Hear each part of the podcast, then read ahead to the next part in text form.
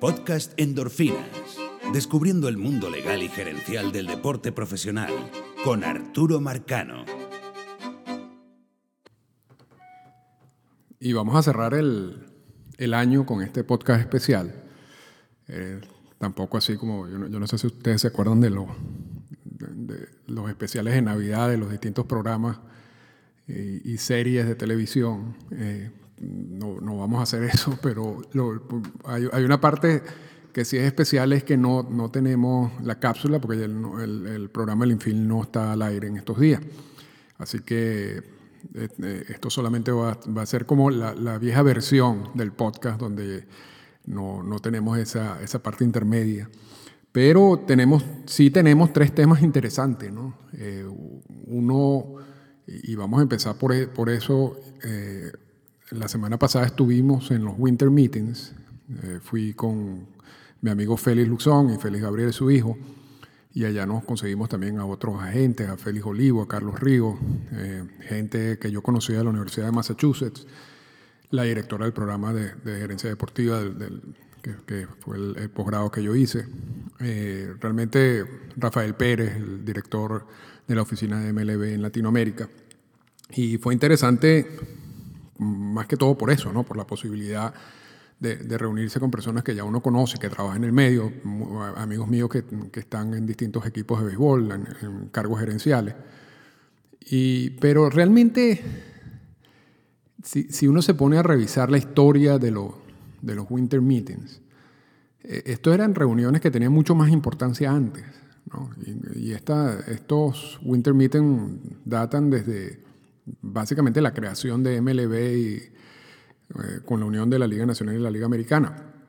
Y había muchas confrontaciones entre ambas ligas, entre la Liga Americana y la Liga Nacional. Y eran en estos Winter Meetings donde ambas partes se sentaban y trataban de, cómo llegar a un acuerdo. A veces eh, existían temas eh, específicos de cada Winter Meeting. Por ejemplo, a finales de los 40 se realizó un Winter Meeting en Miami y como parte de, las reuniones había la posibilidad de ir a Cuba a ver unos juegos. O sea, tomar un barco, ir a Cuba, ver un, pasar el día en Cuba observando un juego de, liga invernal y después regresar a Miami. Eh, en ese mismo Winter Meeting, como, como se realizaba en Miami, se, firmaron los primeros acuerdos con las ligas latinoamericanas. Esto quizás, eh, y esto lo descubrí al leer un poco más sobre los Winter Meetings, eh, yo, no, yo no lo sabía, eh, quizás estos documentos preceden lo que hoy llamamos el acuerdo invernal o el Winter League Agreement, pero es interesante que, que, que, ya existían ese tipo de documentos y, y que ese Winter Meeting en específico trataba de la relación entre los equipos de béisbol de grandes ligas y los equipos de las ligas del Caribe, o como ellos las llaman las ligas de invierno, aunque básicamente eso es un nombre eh, más norteamericano que cualquier otra cosa, porque no hay invierno en, los países donde se juegan eh, estas ligas del Caribe, pero, eh, pero ese era más o menos como el concepto de estas reuniones, pero a, a medida que han pasado los años y a medida que las gerencias han cambiado.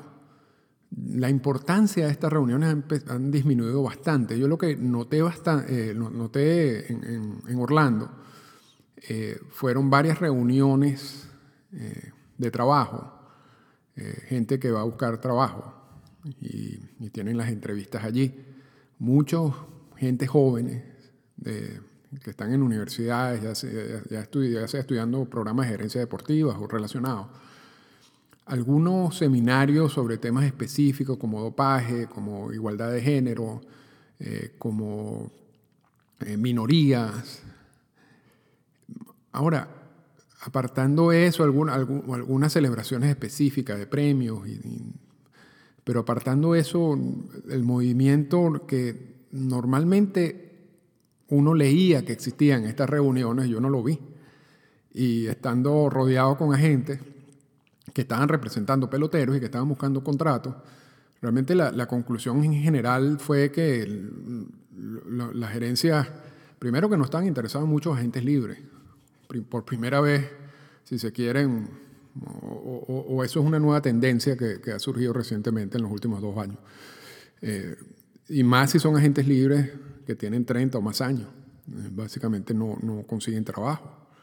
O no es que no consiguen trabajo, al final van a firmar, sino lo que no consiguen es el contrato que normalmente ese tipo de, de, peloteros conseguían en el pasado como agente libre. Hoy en día hay mucho menos dinero dirigido a, esa inversión. La gerencia de los equipos cada vez más joven. Realmente a veces uno entraba a reuniones o, o se sentaba a hablar con personas que tú creías que estaban en primaria. Te, lo voy a ser sincero. Y resultaban ser eh, o gerentes o asistentes de los gerentes de los equipos. Muy preparados todos, por cierto. Eh, no, o sea, la, parte cuando uno habla de sabermetría y cuando uno habla del impacto y la influencia de todo el análisis de data en el béisbol, eh, se da cuenta, o sea, eso trasciende las discusiones normales y corrientes que uno puede tener en Twitter o en cualquier otra red social sobre la importancia de un jugador. Eh, eh, esto es la base fundamental de la gerencia de hoy en día. Estos gerentes conocen plenamente los aspectos positivos y negativos de cada jugador, su valor, eh, y, no pierden tiempo. había uno de los, de los agentes con quien yo estaba que me decía que tuvo una reunión de cinco minutos con, con un gerente porque realmente los dos ya sabían de qué iban a hablar y fueron al grano y se acabó. Y, el gerente le dijo, así es que nos gusta trabajar a nosotros. Y yo creo que esa es como la, nueva tendencia. Vi un Scott Bora dando vueltas con unas carpetas, muy estilo Scott Bora. Eh, Scott Bora ha sido el agente más exitoso, no solamente en béisbol, sino en cualquier deporte. Maneja o ha negociado contratos activos, o sea, contratos que están vigentes por montos de más de 3 mil millones de dólares.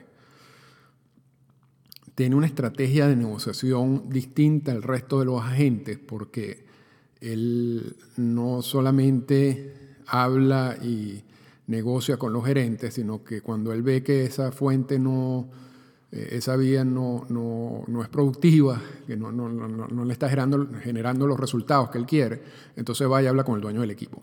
Eso no lo tienen los otros ah, agentes, ¿no? Eso, es una particularidad de Scott Bora.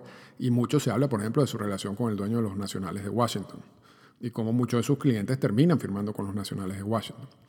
Ahora, la estrategia de Bora es básicamente, él fue uno de estos primeros agentes que hizo una inversión grande en, en data, en información, para hacer estas carpetas, estas presentaciones a los distintos equipos donde él le dice, mira, mi cliente vale tanto, por esto, por esto y por esto y en los próximos cinco años la influencia eh, que él va a tener en tu equipo va a permitirte llegar a los playoffs y eso te va a permitir a ti también generar más dinero y con eso vas a pagar lo que yo te estoy pidiendo por él. Por él. Eh, la gerencia de hace 5, 10 años, y estamos hablando de gerencia reciente, eh, realmente no estaban tan preparadas como Boras. O sea, en esas reuniones Boras era, si se quiere, la estrella, que presentaba datos que no necesariamente todo el resto de los equipos tenían. Hoy en día no es así. O sea, Bora no sorprende a nadie. Ya esa información la tienen los equipos o los equipos tienen mucha más información de la que presenta Bora. Eh, entonces, yo no sé si la estrategia de él continuará siendo exitosa de aquí en adelante, tal cual como ha sido hasta ahora. Yo si me, si me, me atrevo a pronosticar, diría que no. Yo, yo creo que el, perfil del gerente, de la gente, también ha cambiado o va a cambiar a una persona que está tan capacitada como Boras o más en la parte de data y en la parte de, de análisis de estadística, o más joven, más fácil de comunicarse con esta nueva gerencia y, que va más al grano y yo creo que adapte más el valor de, su, de sus clientes a lo que realmente está pasando en el mercado y no a, lo, a una cifra que él cree que, que, es conveniente porque hay mucho dinero en la industria. Eso es más o menos algo parecido a lo que dijo José Bautista, y eso, eso es una, una, anécdota que quiero compartir. Y disculpen si este podcast está un poco, va, va, a estar un poco así largo, pero es que la semana pasada no tuvimos porque estábamos en el, de viaje, ah, en los winter meetings, y entonces es bueno como descargarse un poco ¿no? de todo esto. Así que prepárese para, para un podcast un poquito más largo. ¿no? José Bautista, el año pasado, eh, según dicen los medios, y yo, bueno, el por supuesto juega con los azulejos, yo vivo en Toronto y voy constantemente al estadio con, con pase de prensa. Eh, había rechazado una oferta de los azulejos por más de 70 millones de dólares. Y él decía que el, la industria estaba generando demasiado dinero, más que nunca, y es verdad, eso es totalmente cierto. Y que por lo tanto él creía que ese dinero que le estaban ofreciendo no correspondía a lo que la industria estaba generando y, y a la, como que la parte que él le correspondía de esa industria pujante que, que, estaba viendo. Eh, pero no se puso a pensar, y quizás su gente no le explicó, que realmente eso no importa. No importa si la industria está generando mucho dinero, lo que importa es que, cómo la industria valora los servicios de José Bautista a su edad en ese momento. Y realmente las proyecciones de valor todas indicaban que, era, que estaba muy por debajo de esos 60, 70 millones de dólares que él rechazó. Pero él insistió en ir al mercado de gente libre así, y rechazar esa oferta. ¿Y qué, qué pasó? Terminó firmando un contrato de un año, muy por debajo de eso, quizás 14, 15 millones de dólares, no me acuerdo ahorita exactamente cuánto es, y con un segundo año de opción mutua que se sabía desde de, el principio que, que, ninguna de las dos partes iba a activar, o sea que al final fue solamente un contrato por un año. Y José Bautista es agente libre en este momento. O sea que eh, eh, su estrategia fracasó.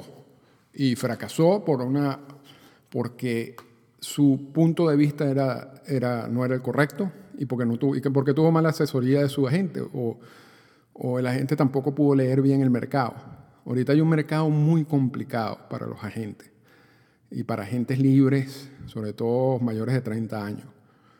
Es crucial, clave eh, que su agente tenga una valoración, que entienda cómo, cómo el mercado eh, acepta eh, es, esos servicios de este jugador para poder empezar a negociar. O sea, esto no es un asunto de que yo quiero 200 millones de dólares y ya, es un asunto de cuánto el mercado está valorando a mi pelotero, a mi, a mi representado. Porque si el mercado y, lo, y los equipos eh, piensan que mi jugador o el que yo represento es un pelotero que vale 10 millones de dólares al año yo pido 200, le estoy haciendo un daño gravísimo al pelotero, porque jamás voy a conseguir un contrato de esa manera. Entonces, yo creo que eso, esa realidad de las gerencias en estos momentos han dificultado un poco las negociaciones y las transacciones de agentes libres, eso se vio en el Winter Meeting. Pero en, términos generales, el Winter Meeting eh, fue interesante. Primera vez que iba en persona, o sea, y realmente, bueno, el año que viene es en Las Vegas, vamos a ver si, si repetimos la, la experiencia. Eh, y, y, se la recomiendo a las personas que trabajan en béisbol o que quieren trabajar en béisbol. Es una buena manera de hacer contacto, de hablar con gente del medio, de participar en reuniones de trabajo. Eh, yo, yo creo que es una buena oportunidad para eso. Para noticias y todo eso, yo creo que ya estos Winter Meetings, yo no sé si, incluso, yo no sé si mm, seguirán en el futuro o hay una necesidad de, de continuar con eso en el futuro, pero realmente yo no le doy mucho sentido desde ese punto de vista a este Winter Meeting. Uno, uno de los temas, pasamos al segundo tema, que es el, el, tema de Miami, que se habló bastante en los Winter Meeting, fue la, la, la situación con Stanton su cambio a los Yankees de Nueva York. el, último podcast yo decía, insistía que yo veía muy difícil que Stanton saliera de Miami, sin embargo los Yankees, y se mencionaban tres equipos, y en los tres equipos, Houston, los dos, yo decía que es imposible que llegaran a, esos dos equipos, y, el de los Yankees dije, mm, bueno, estos son gente que a veces sí respeta como la, las reglas y a veces no, y en este caso eh, apostaron por Stanton, y lo adquirieron en el cambio Miami pagó, va a pagar 30 millones de ese contrato de Stanton, este, recibieron dos prospectos a cambio. realmente Miami lo que quería era salir del contrato.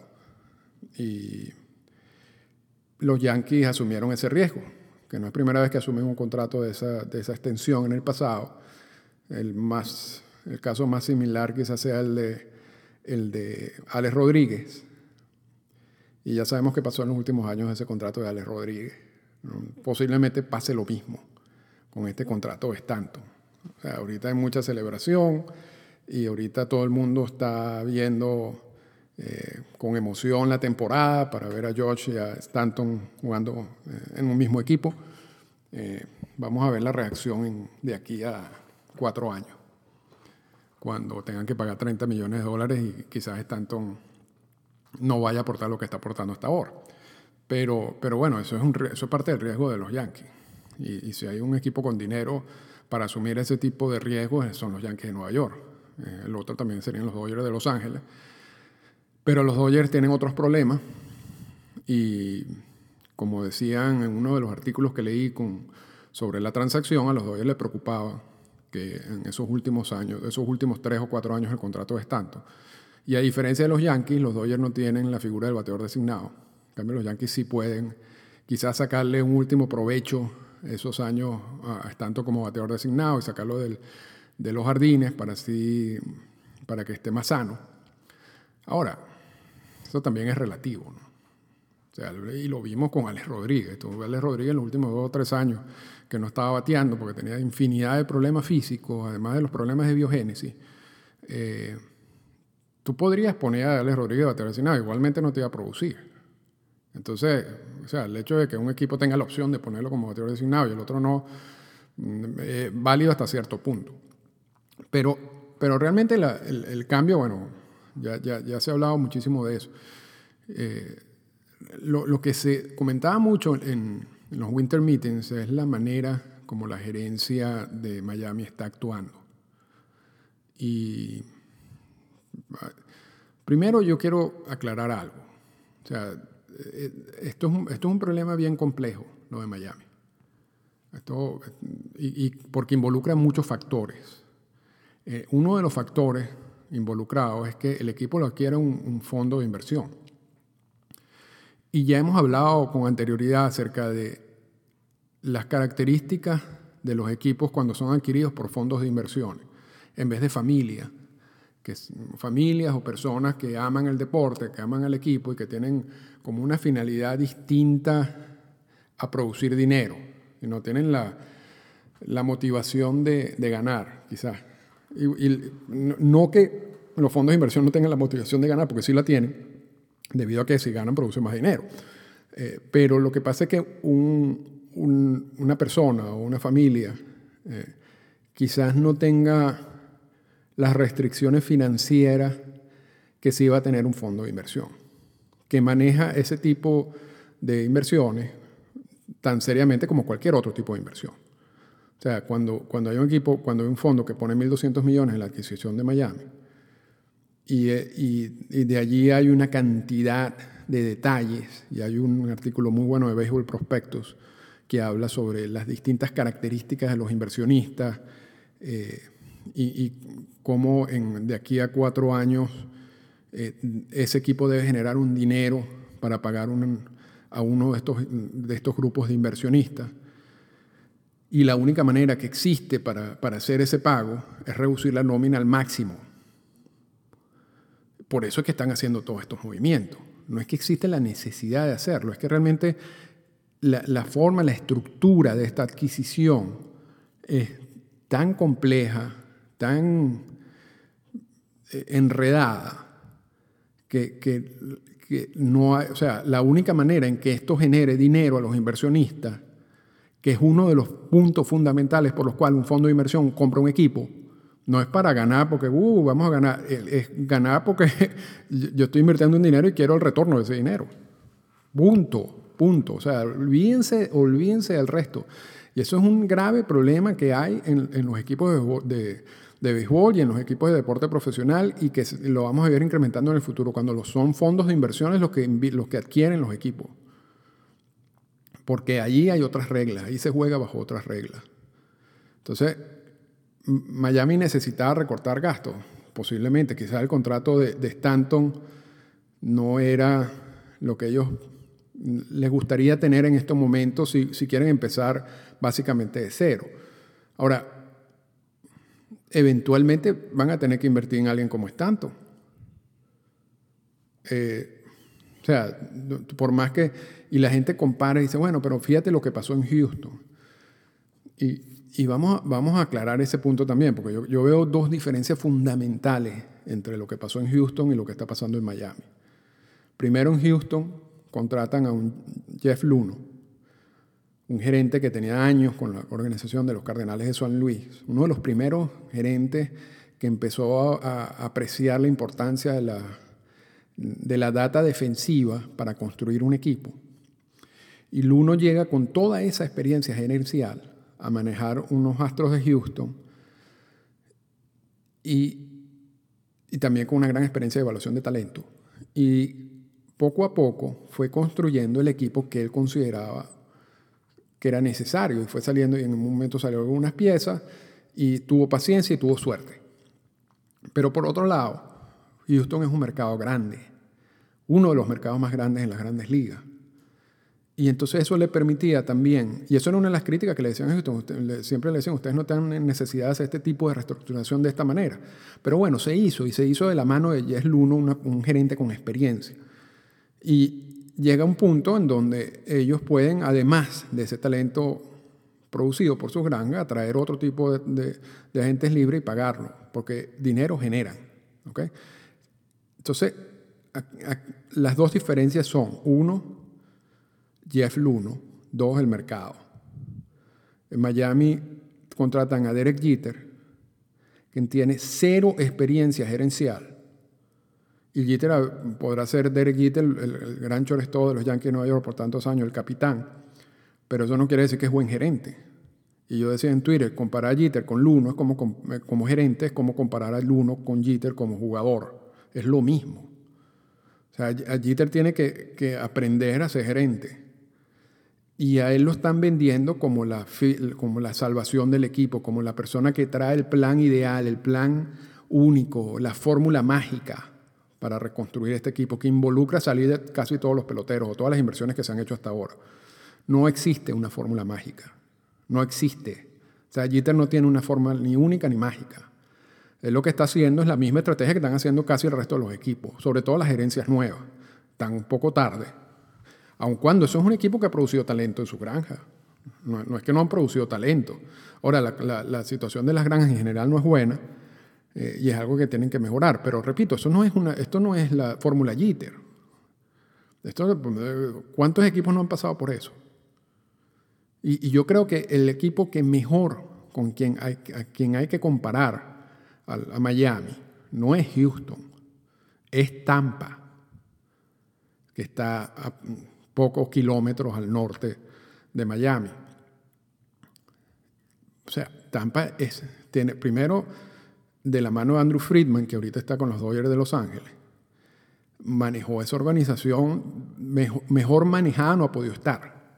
Es una organización que año tras año compite, tiene unas granjas extraordinarias, tiene buen talento, eh, no tienen dinero, no, no, o sea, no, no pueden salir al mercado de agentes libres a adquirir piezas costosísimas. Dependen mucho de lo que ellos producen. Siempre han sido competitivos. Pero Tampa no ha dado un título. la gente no va a los juegos de Tampa. Entonces, eh, si hay un espejo que hay que verse, y, que, y asumiendo que Jeter es, es un Andrew Friedman eh, o sea, escondido, que nadie sabía, que es un tipo que un gran análisis gerencial de todo este, que conoce todos estos aspectos, cuestión que no ha demostrado, por cierto, en la, rueda de prensa que ha dado, o, un Epstein o un Luno, eh, vamos a asumir que, que, Jeter está a la altura y que, que, tiene esa estrategia ya cuadrada, perfecta, todo eso. El mercado más parecido, o lo que, lo que uno proyecta que va a parecerse Miami más es a Tampa o sea, no quieren invertir dinero, eh, están esperando que el equipo mejore. ¿Para qué? Porque si, si, después van a invertir dinero y eso no cuadra en las cuentas con los inversionistas, no, no están, ¿para qué salieron de estos jugadores? Esto es, esto es una cosa bien compleja de la situación. Lo que ha empeorado todo esto ah, fueron los comentarios de Rod Manfred en el programa de Dan Levatar, donde realmente hay un intercambio excelente. Yo, yo voy a poner el link en, en la cuenta de Twitter de, de Endorfina, y donde Levatar básicamente le dice al, al comisionado, usted es un mentiroso, porque le pregunta sobre si ellos sabían de estos planes de reestructuración del equipo donde implicaba salir de todos estos contratos. Y Manfred le dijo que no. Y resulta que evidentemente estaba mintiendo, porque después del Wall Street Journal sale comentarios quizás que vienen de los otros grupos de inversionistas a los cuales se le negó la adquisición, que deben haber pasado por un proceso similar, en donde le dicen cuáles son sus planes a corto plazo con el equipo. Van a, van a salir de contrato van a, adquirir agentes libres, ¿qué van a hacer? Entonces, básicamente, si le preguntaron eso o solicitaron esa información a estos otros grupos de inversionistas, es evidente que se lo presentaron también o se lo pidieron también al, grupo que estaba liderado por, por Derek Jeter. Y muy mal quedó Manfred. O sea, indefendible absolutamente. Eh, yo, no sé, yo no sé qué le pasó. Pero esta situación de Miami ha sido un desastre desde todo punto de vista. Yo sé que, yo sé que hay mucha gente que está apostando a Jeter.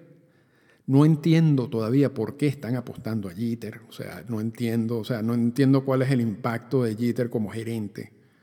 O sea, no, entiendo tampoco cuál es esa visión extraordinaria que tiene Jeter para, para manejar un equipo. O distinta al resto, a la fórmula que están utilizando otros, otros equipos en la actualidad. O sea, ahí no sé, no sé.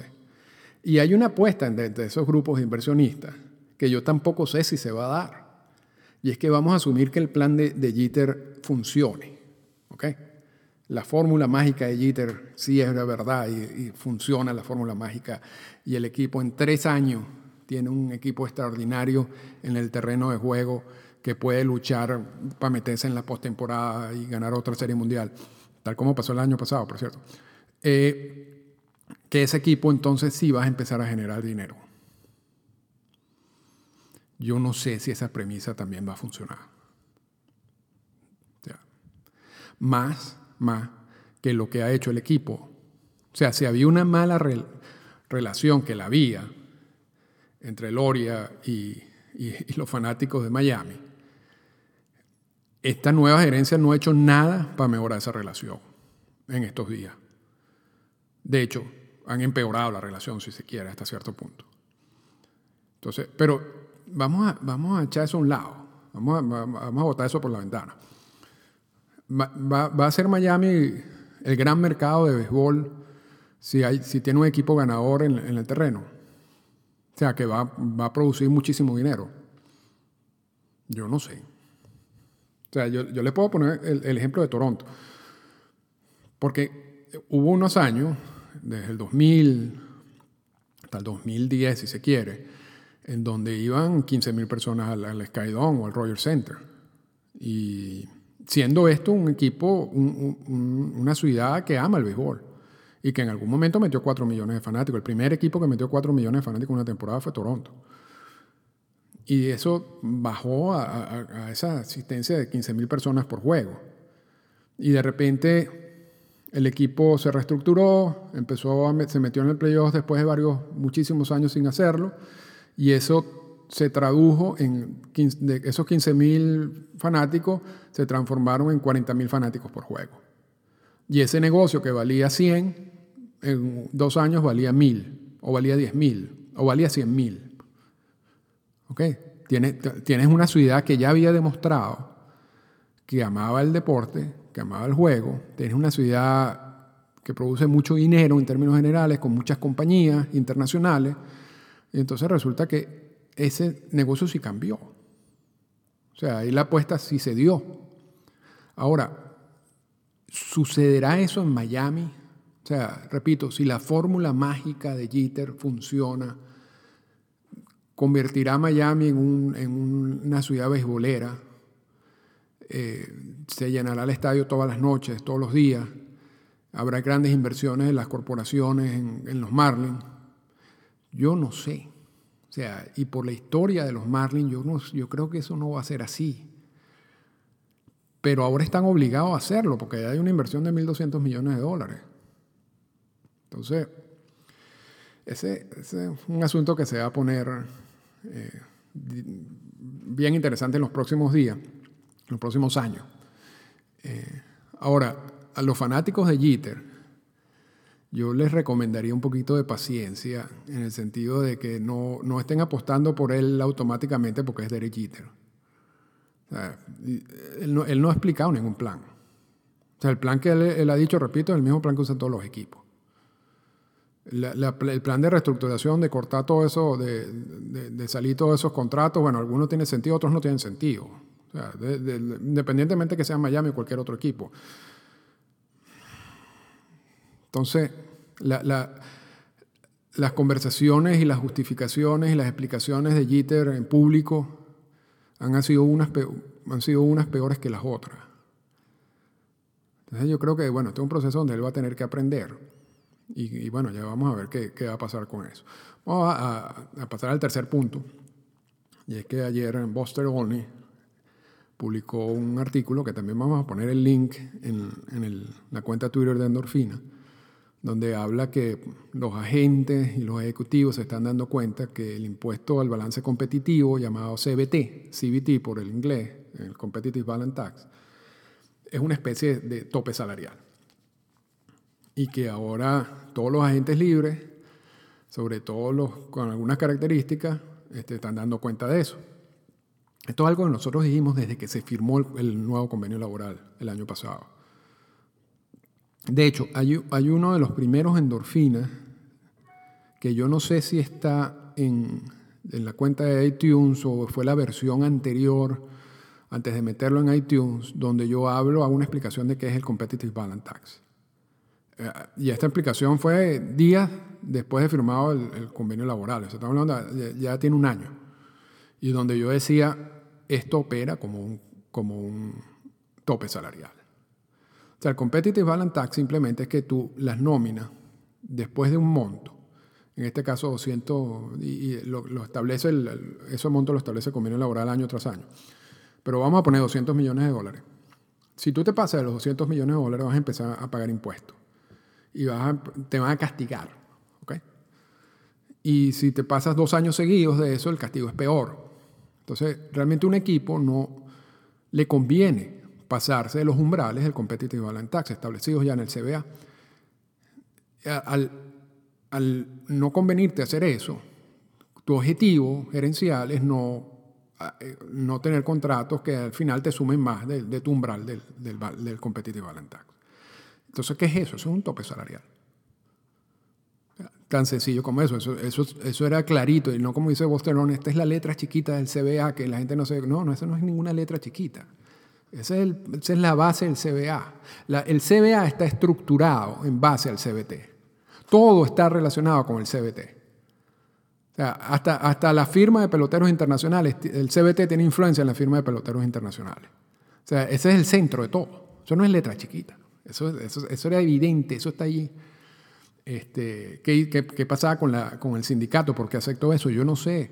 lo peor es que la, subida de los umbrales, el CBT es muy baja, es muy poco, año tras año. Lo que, lo, que consolida eso más en un tope salarial. Si fuera, si, si los umbrales subieran, ponle tus 100 millones año tras año, no importa. Porque la industria está creciendo vertiginosamente. Y los umbrales no. O sea, si los umbrales estuvieran creciendo de la misma manera como está creciendo la industria, no hay problema, pero los, umbrales prácticamente están flat, casi, no los subieron durante los cinco años del convenio laboral. Entonces los equipos generan más ingresos y al mismo tiempo eh, están pagando menos en salario o van a pagar menos en salario, o sea que las ganancias van a ser mucho mayores. O sea, no, solamente los ingresos, sino las ganancias. Este, eso, te repito, ya, ya lo habíamos dicho en varias oportunidades, ahora se están dando cuenta los medios en, los Estados Unidos. Repito, yo creo que la MLBPA tiene la, obligación de, decir algo. de por qué aceptó eso, al igual que por qué aceptó el anexo 46, pero eso, eso, es, otro, eso es otro problema. Así que con esto terminamos el podcast de esta semana y del año. Queremos agradecerle muchísimo a los que nos han escuchado. Realmente muchas más personas de las que yo imaginaba. Ya, ya estos podcasts han sido eh, escuchados más de 10.000 veces, eh, según una de las estadísticas que manejo. Así que esperamos también el año que viene continuar dando este tipo de información que quizás no es fácil de conseguir en otros medios, incorporando algunos nuevos elementos al podcast.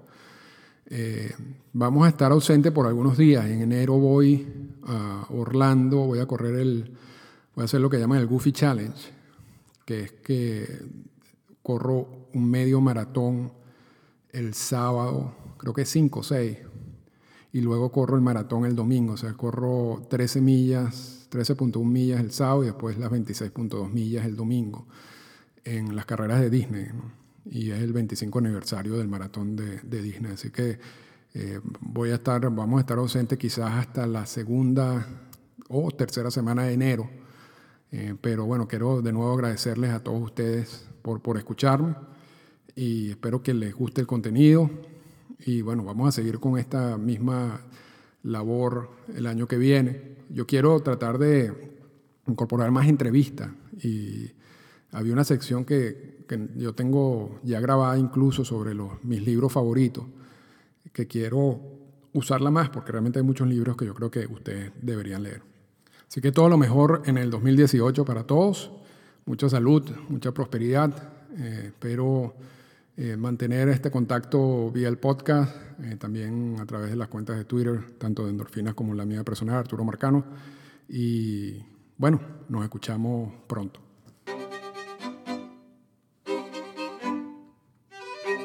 Esta fue una presentación del podcast Endorfinas. Para comunicarse con nosotros, escríbanos a las siguientes cuentas en Twitter. Arroba Arturo Marcano y arroba Endorfinas Radio.